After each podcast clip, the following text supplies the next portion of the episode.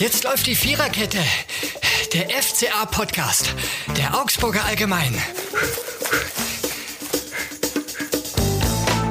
Da sind wir wieder mit der Viererkette und der ersten Spieltagsausgabe dieser Saison. Leider jetzt kein sonderlich erfolgreiches Spiel, was man da zu sehen bekommen hat, wenn man am Samstag im Stadion war. Die Erwartungen waren ja relativ groß. Eine Aufbruchstimmung, von der wir auch immer wieder berichtet haben, die ist jetzt nicht dahin, um Gottes Willen, aber die ist deutlich gedämpft nach dem 0 zu 4. Marco Scheinhoff, mein Kollege, war für uns im Stadion. Hallo. Beruflich. Hallo Marco. Hallo Flo. Ich habe es mir privat angeschaut. Ja, erstmal vielleicht deine Erkenntnisse. Es ist ja eine äh, ja, eher eine kalte Dusche gewesen zum Auftakt.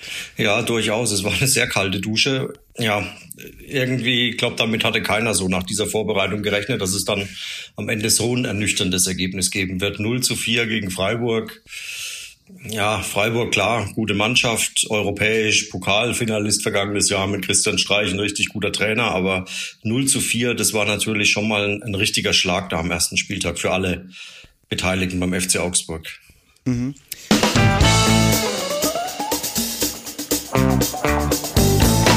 Und ich würde gerne eine Rubrik, die wir sonst ein bisschen später haben, voranziehen an den Anfang dieser Podcast-Ausgabe, nämlich wenn dieses Spiel ein Song wäre, für alle, die vielleicht das erste Mal reinhören. Es läuft so, dass wir jedem Spiel die Rubrik geben, wenn dieses Spiel ein Song wäre. Das Ganze wird die Songs, genauer gesagt, werden gebündelt auf einer Playlist, die bei Spotify einsehbar ist, die Viererkette Playlist.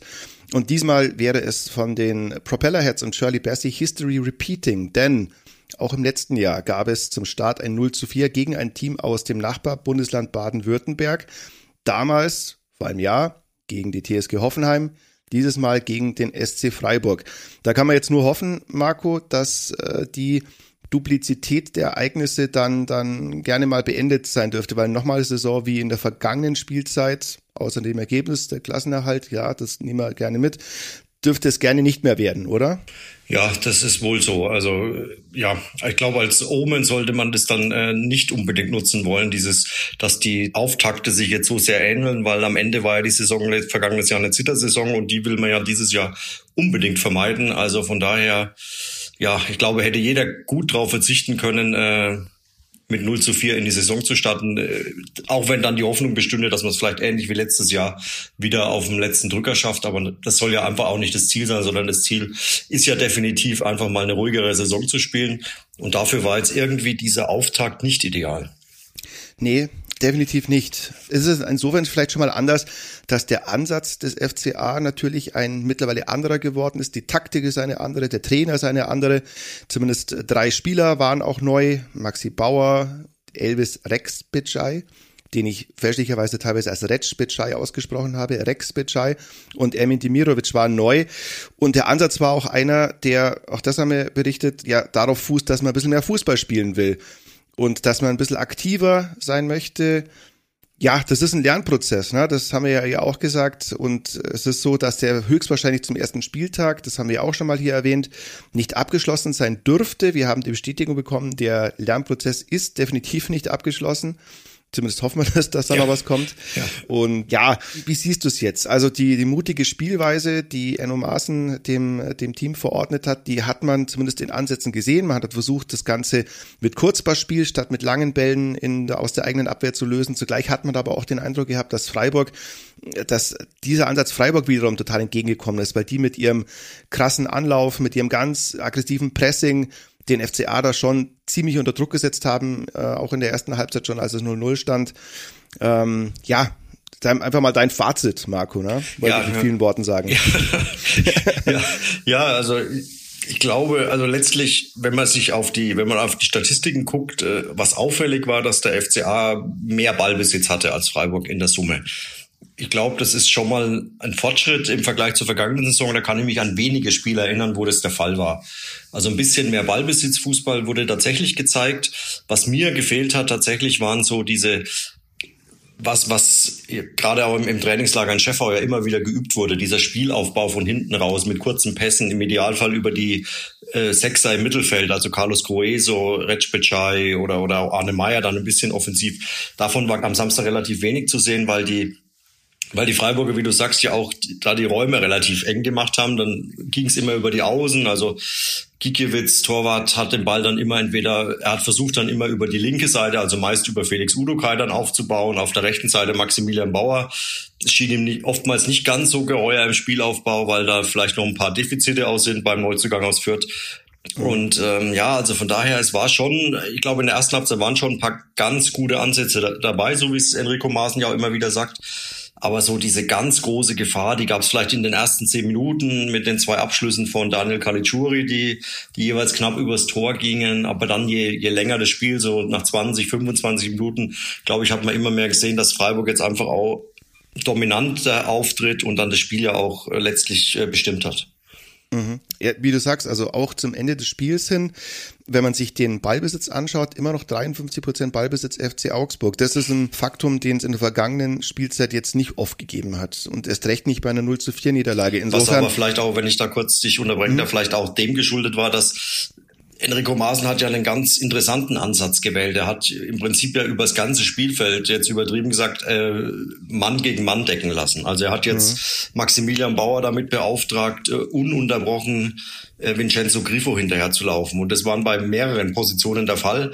Freiburg sagt äh, Christian Streich im Anschluss war darauf vorbereitet. Also die haben irgendwie damit gerechnet, dass so eine Taktik kommen könnte und haben sich dann irgendwann dafür entschieden, einfach nur noch lange Bälle von, vom Torwart hinten, von Marc Flecken der hat im Prinzip, das war der Spielaufbau Freiburgs, war eigentlich nur noch lange Bälle vorne auf Gregoritsch und der hat es dann wirklich sehr gut gemacht mit, äh, mit, seinem, mit seiner Körperlichkeit, mit seiner Kopfballstärke, die Bälle gewonnen, festgemacht, weitergeleitet, wie auch immer.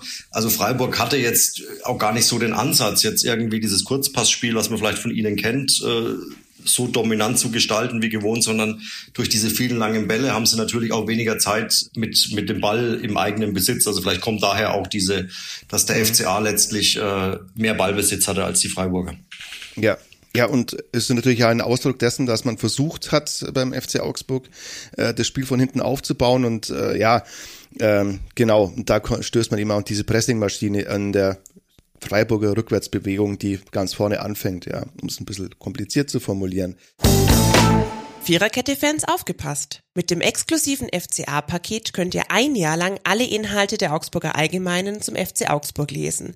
Für einmalig nur 19,07 Euro erhaltet ihr Zugriff auf exklusive Interviews, Hintergründe, Analysen, Einzelkritiken und vieles mehr. Übrigens, als Bonus gibt es drei Monate lang alle weiteren Plusartikel der Augsburger Allgemeine kostenlos obendrauf. Alle weiteren Informationen findet ihr auf augsburger-allgemeine.de und in den Shownotes dieses Podcasts.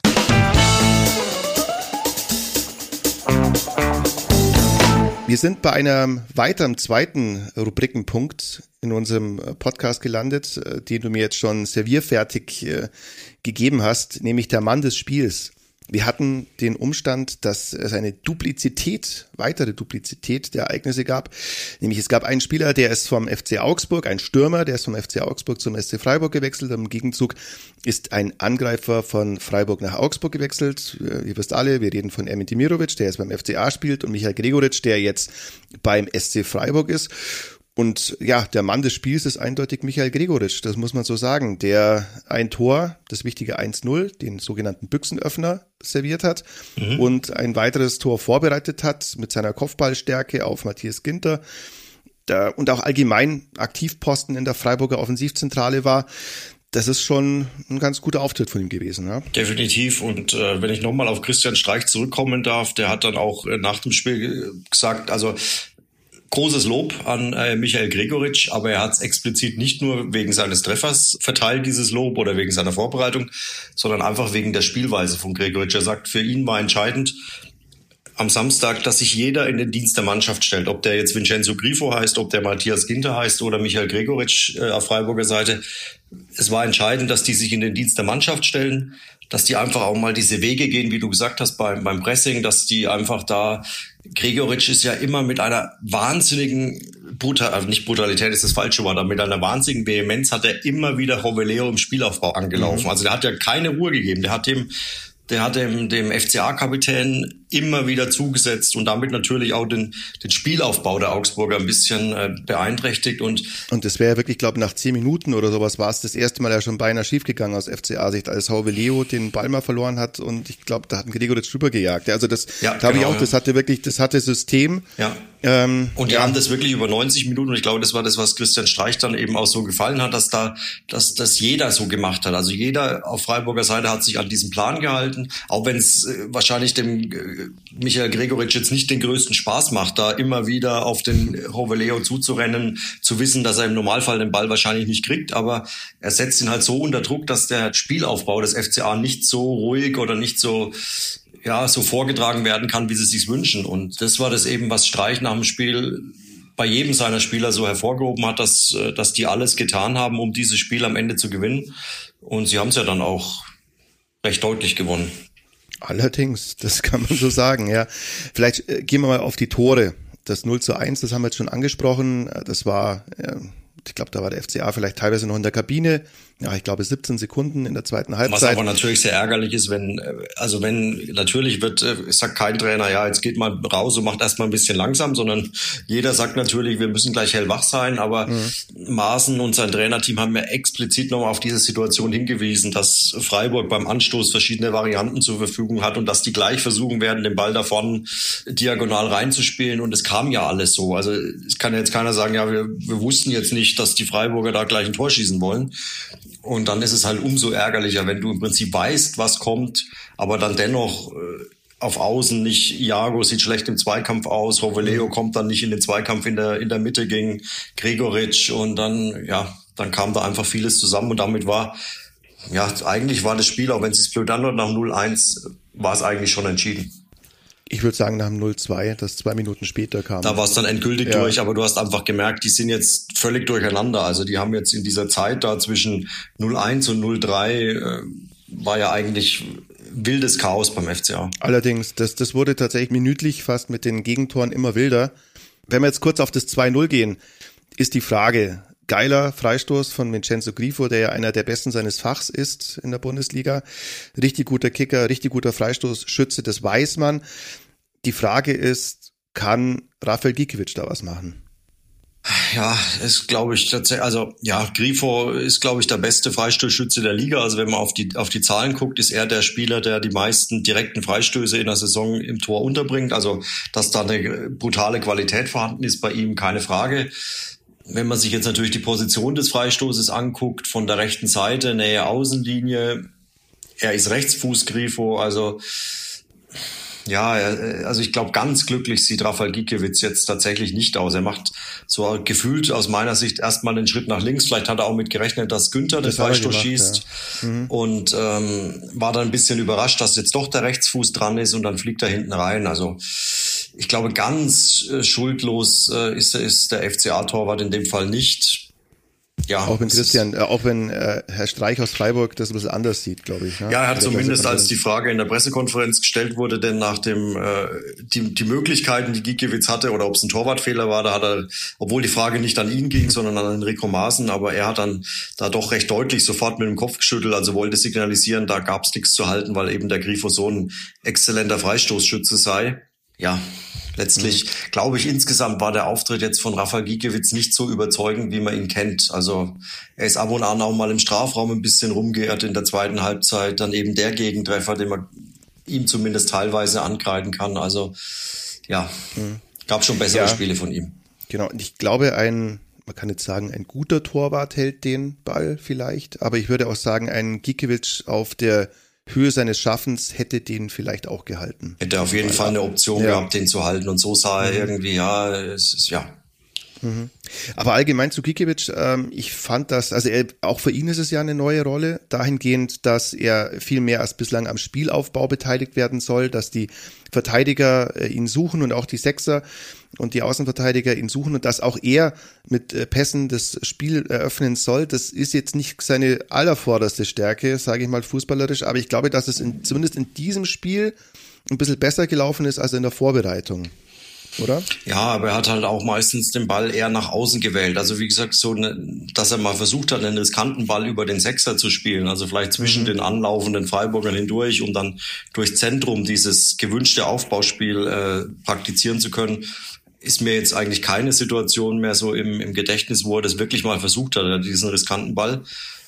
Und ja, er hat dann auch öfters aus der Not heraus, ist halt dann einfach auch so, da muss auch mal vielleicht ein langer Ball, ist dann einfach auch mal nötig, wenn, wenn du merkst, es geht halt jetzt vielleicht mit einem Kurzpass nicht, dann muss ich ihn halt auch mal lang spielen.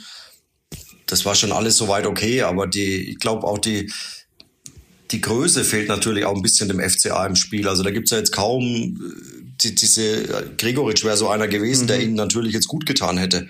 Wenn du so einen langen Ball mal spielst, dass mal einer vorne ist, der den auch festmacht, der ihn weiterleitet, der ihn wie auch immer verarbeiten kann, den Ball. Und da hatte natürlich der FCA gerade auch ein bisschen so ein Größenproblem, glaube ich, auch in der Mannschaft, dass es keinen so einen richtigen Kopfballstarken gibt. Zielspieler, sagt Zielspieler, ja. Gut, Zielspieler ja. könnte auch einer sein, den du flach in Fuß spielst. Mhm. Aber vielleicht fehlt er gerade auch, ich weiß es nicht. Ja, äh, wäre auf alle Fälle nicht schlecht, wenn so einer noch kommt, weil, also ich finde, Demirovic hat äh, gute Ansätze gehabt, aber ja, der kommt halt aus einer eher sehr unterdurchschnittlichen Saison für ihn. Ja, das muss man auch sehen, dass der erstmal vielleicht ein bisschen Zeit braucht, um sich A an das System Maßen in Augsburg zu gewöhnen und dann natürlich auch ja einfach das Selbstvertrauen braucht, das er bislang halt einfach nicht haben kann, weil er vergangene Saison einfach nur zwei Tore gemacht hat. Ja. Also was mich in dem Fall auch ein bisschen überrascht hat tatsächlich war, dass er Demirovic tatsächlich, also nach der Leistung in Lohne, die aus meiner Sicht nicht gut war von Demirovic im Pokalspiel vor einer Woche, und die eingewechselten Jensen und Niederlechner, die dann ja wirklich auch ein bisschen für, letztlich auch für die Tore gesorgt haben da im Pokalspiel, mhm. die saßen beide jetzt am Samstag auf der Bank. Also das fand ich jetzt so in der Rückschau auch ein bisschen, ja, weil Jensen war der Spieler, von dem Enrico Maaßen eigentlich in der Vorbereitung immer geschwärmt hat. Mhm. Also, und der ja auch, hat er gesagt, eigentlich auch in Lohne gespielt hätte, wenn nicht, ich glaube, Retzbitschei genau. einfach die Spielpraxis gebraucht hätte und nach dem Motto, jetzt lasse ich den mal spielen, damit der in, in Rhythmus kommt. Genau, ja. gleiche Erklärung war ja im Prinzip auch bei Demirovic im Vergleich zu Niederlechner. Auch den wollte einfach noch mal ein bisschen Spielpraxis geben vor dem Bundesliga-Auftakt und Florian Niederlechner war ja nach dem Spiel in Lohne eigentlich zu 100 Prozent überzeugt, dass er in der Startelf jetzt stehen wird gegen Freiburg es kam anders. Ich glaube, dass äh, Niederlechner da jetzt auch nicht mit allerbester Stimmung gestern äh, die WWK Arena verlassen hat. Wie, wie, hast du ihn erlebt? Hat er, war da Gespräche? Gar nicht. Also äh, wir haben versucht mit ihm in der in der Mixzone dann zu reden und da war er dann äh, also freundlich wie immer. Er hat gesagt, seid mir jetzt nicht böse, seid mir jetzt nicht böse, hat er gesagt. Aber heute möchte ich jetzt mal nicht mhm. über das Spiel reden und ich glaube, das äh, war vielleicht auch ein bisschen Selbstschutz dann, weil er einfach frustriert war, dass er nicht in der Startelf stand. Und ja, er hat ja letztlich auch gesehen, was in der Offensive passiert ist. Und Demirovic aus meiner Sicht hat jetzt gestern auch nicht wieder die allergroße Eigenwerbung für sich gemacht. Definitiv nicht, ja. Ich finde, jemand, der aber tatsächlich mal Werbung für sich gemacht hat, war äh, Ricardo Pepi. Also äh, Ricardo Pepi hat zwar jetzt nur äh, so, ich glaube, was war Gute zehn Minuten, glaube ich, oder? Gute zehn Minuten, genau. Also ist gekommen, ich muss mal kurz nachschauen, in der, na, was war's? 75. Genau. Also eine Viertelstunde hat er gespielt.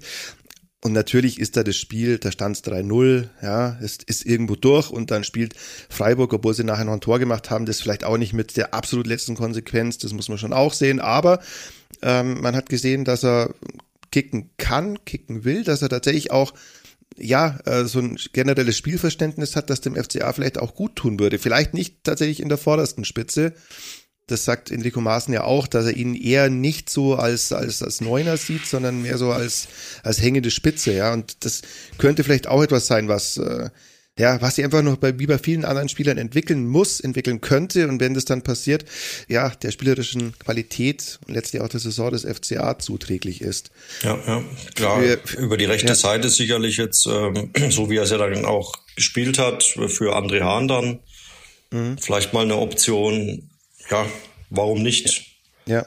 Allgemein, wie siehst du jetzt, wenn wir mal das ganze Spiel als Gesamtpaket betrachten? Äh, es ist natürlich jetzt auch Quatsch, jetzt wieder alles zu verdammen und zu sagen, das ist nichts. Natürlich ist es ein herber Dämpfer, da müssen wir nicht drum rumreden. Und es gibt jetzt wirklich wenig, was man jetzt an richtig klassisch positiven Dingen mitnehmen kann aus diesem Spiel. Aber ja, wie würdest du das jetzt als, als Gesamtpaket sehen, diesen Start in die Liga? Wir haben ja auch gesagt, es kann sein, angesichts des Startprogramms, das der FCA hat, jetzt geht's nächste Woche gegen Leverkusen, dann gegen Mainz, ähm, dass man äh, die ersten Spiele mit wenig bis null Punkten dasteht. Und da muss man dann halt auch dieses System maßen, vielleicht muss man vielleicht auch Zutrauen haben, da muss man, wenn man davon überzeugt ist, auch bereit sein, das gegen Rückschläge durchzuziehen. Am Samstag, das war ein Rückschlag, ein heftiger. Ja, wie siehst du's? Ja, ich glaube, also jetzt wegen dieses einen Spiels kann man jetzt nicht die ganze Grundidee von Enrico Maaßen in Frage stellen. Also wenn wir jetzt ja nochmal auf die Vorbereitung gucken, diese sechs Wochen, da war ja wirklich vielleicht einfach auch schon zu viel Euphorie rund um seine Person, weil jeder gesagt hat, ja, jetzt kommt die Aufbruchstimmung, jetzt kommt der neue Trainer, jetzt kommt ein neues System, wir wollen selbst Fußball spielen, nicht nur hinterherrennen und das war ja wirklich alles durchweg positiv. Also da waren ja wirklich kaum negative Stimmen, auch die Testspiele, auch wenn sie nicht gewonnen wurden. Aber irgendwie hat man gesagt, ja, dauert alles noch und Chancenverwertung kann man trainieren und irgendwann wird es schon alles klappen.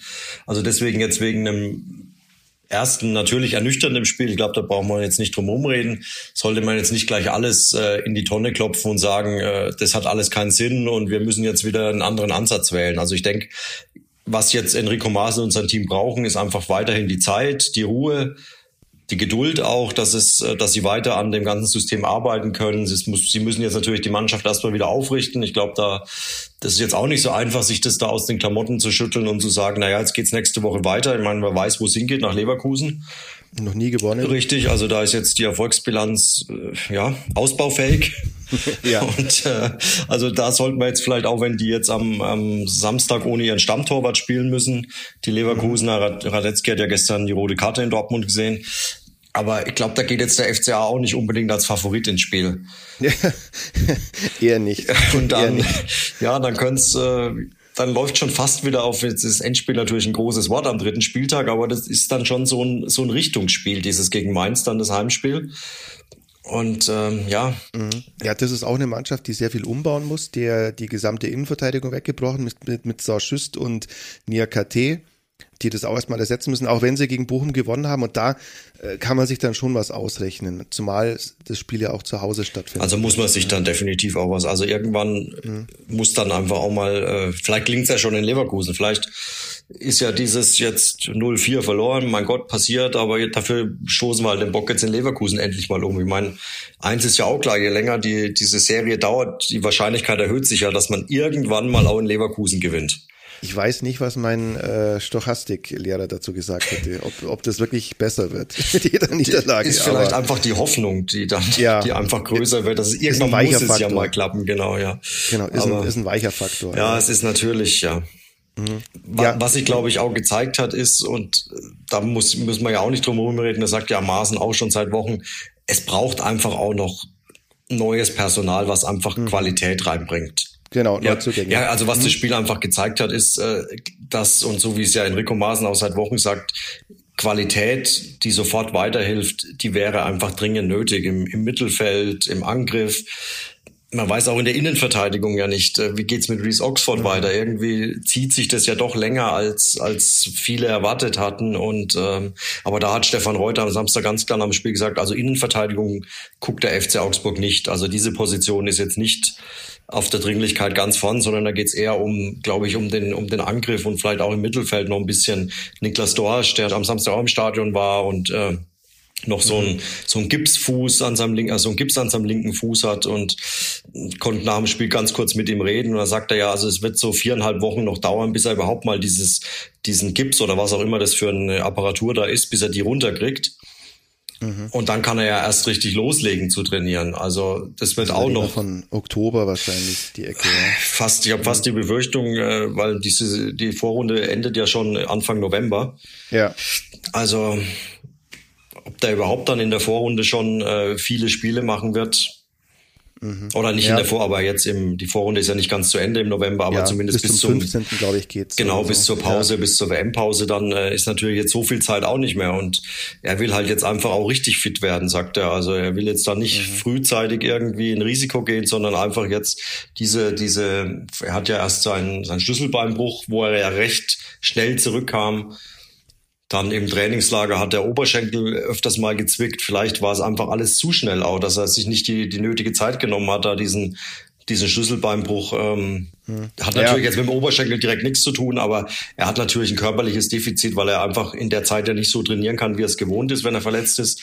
Ich glaube auch tatsächlich, das behindert dich einfach. Ne? Also weiß ja jeder, wenn man wenn man Schmerzen hat, nicht ganz fit ist, äh, dann dann nimmt man vielleicht so eine Schonhaltung teilweise ein oder nimmt vielleicht versucht es mit Schmerzmitteln zu unterdrücken. Das ist alles nicht optimal. Ich glaube, darauf läuft es einfach hinaus, genau, dass er dass er sich einfach mal körperlich wirklich und das ist ja auch gut legitim und aus medizinischer Sicht das Recht mal mal gut äh, richtig fit werden lassen möchte. Genau, genau. Ja. Also das hat er, glaube ich, jetzt auch gelernt. Also ob es jetzt ein Fehler war oder nicht, das ist jetzt sei jetzt dahingestellt. Aber ich meine, er ist ein junger Spieler und äh, man nimmt ja immer so Erfahrungswerte mit und er hat jetzt offenbar für sich mitgenommen, jetzt bei der Verletzung wirklich alles lieber eine Woche länger äh, noch zu warten und zu sagen, okay, jetzt ist alles in Ordnung, jetzt kann ich wieder richtig, richtig äh, trainieren, richtig Gas geben mit der Mannschaft und dann dauert es ja auch. Also es ist ja nicht so, dass der ins Training zurückkommt und sofort in der Bundesliga spielen kann. Also da muss er ja erst wieder richtig reinkommen, sich wieder richtig fit machen, mit der Mannschaft trainieren. Also das sind, da reden wir schon noch, äh, Maaßen hat ja jetzt so von fünf, sechs Wochen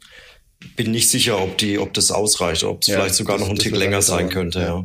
Und tatsächlich unabhängig davon wäre jemand für die Zentrale. Die Zentrale ist ja in Vico Maaßen auch ein Anliegen. Ja, allein sieht man allein schon, wenn man mit einem 3-5-2 spielt, da stärkst du einfach schon mal qua System irgendwo auch die Mitte.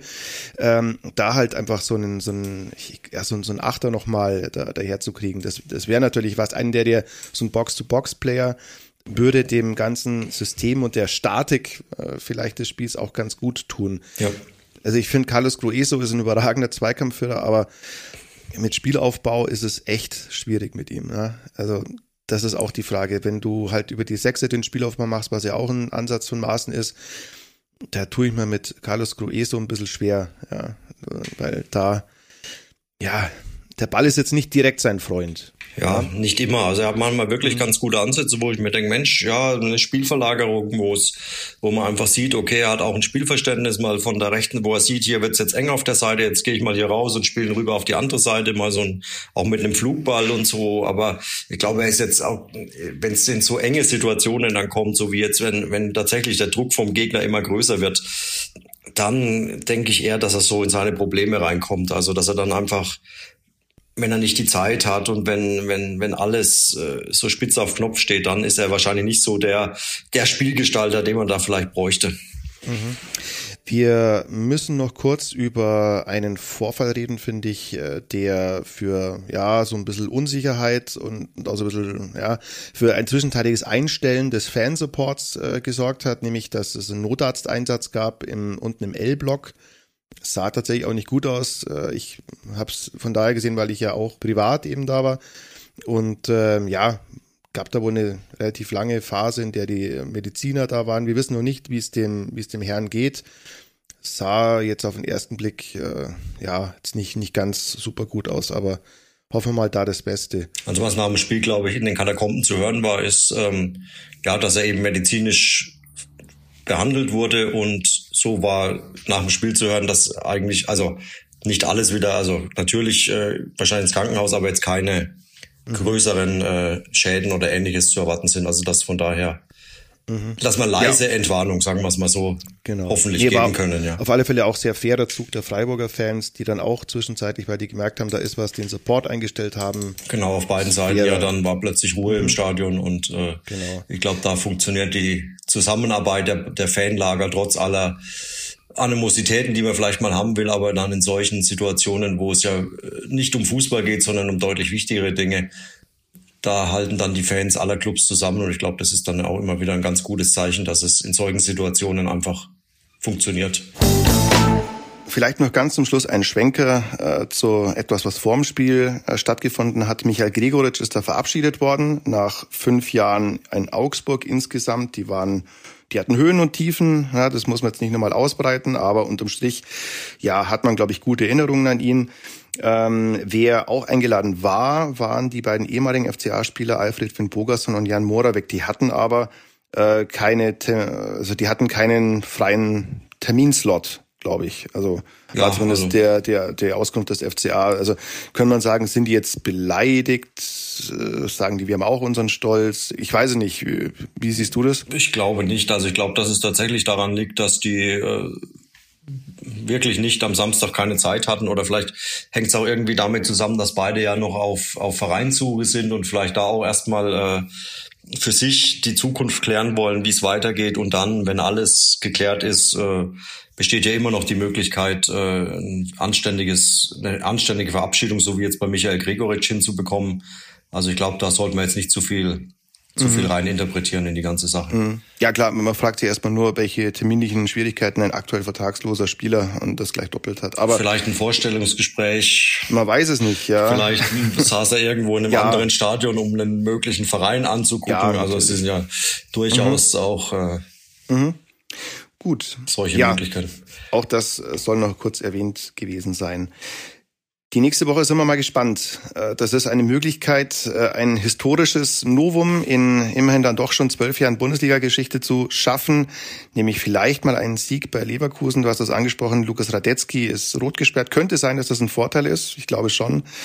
Und ähm, ja, wenn wir mal schauen, vielleicht kommt der Ansatz des FCA in, in Leverkusen, die jetzt auch ein bisschen unter Druck stehen nach der Auftaktniederlage gegen Dortmund und kommen müssen, vielleicht auch ein bisschen besser zu tragen. Werden wir sehen. Ich sage auf alle Fälle vielen Dank, Marco, fürs Zeitnehmen. Sehr gerne. Ich sage euch, die ihr zuhört, zugehört habt und immer noch zuhört, äh, vielen Dank dafür, fürs Zuhören, fürs äh, hoffentlich auch Abonnieren dieses Podcasts, den es überall gibt, wo es Podcasts gibt, unter anderem auf äh, Spotify und Apple Music und kennt ihr alle, wisst ihr selber, und äh, auch auf unserem Webplayer, auf unserer Webseite. Wir sagen vielen Dank. Mein Name war Florian Eiserle, das war Marco Scheinhoff. Vielen Dank. Und wir freuen uns auf den ersten Sieg gegen Leverkusen. also bis nächste Woche, ja. Ciao. Ciao, ciao. Das war die Viererkette, der FCA-Podcast der Augsburger Allgemein.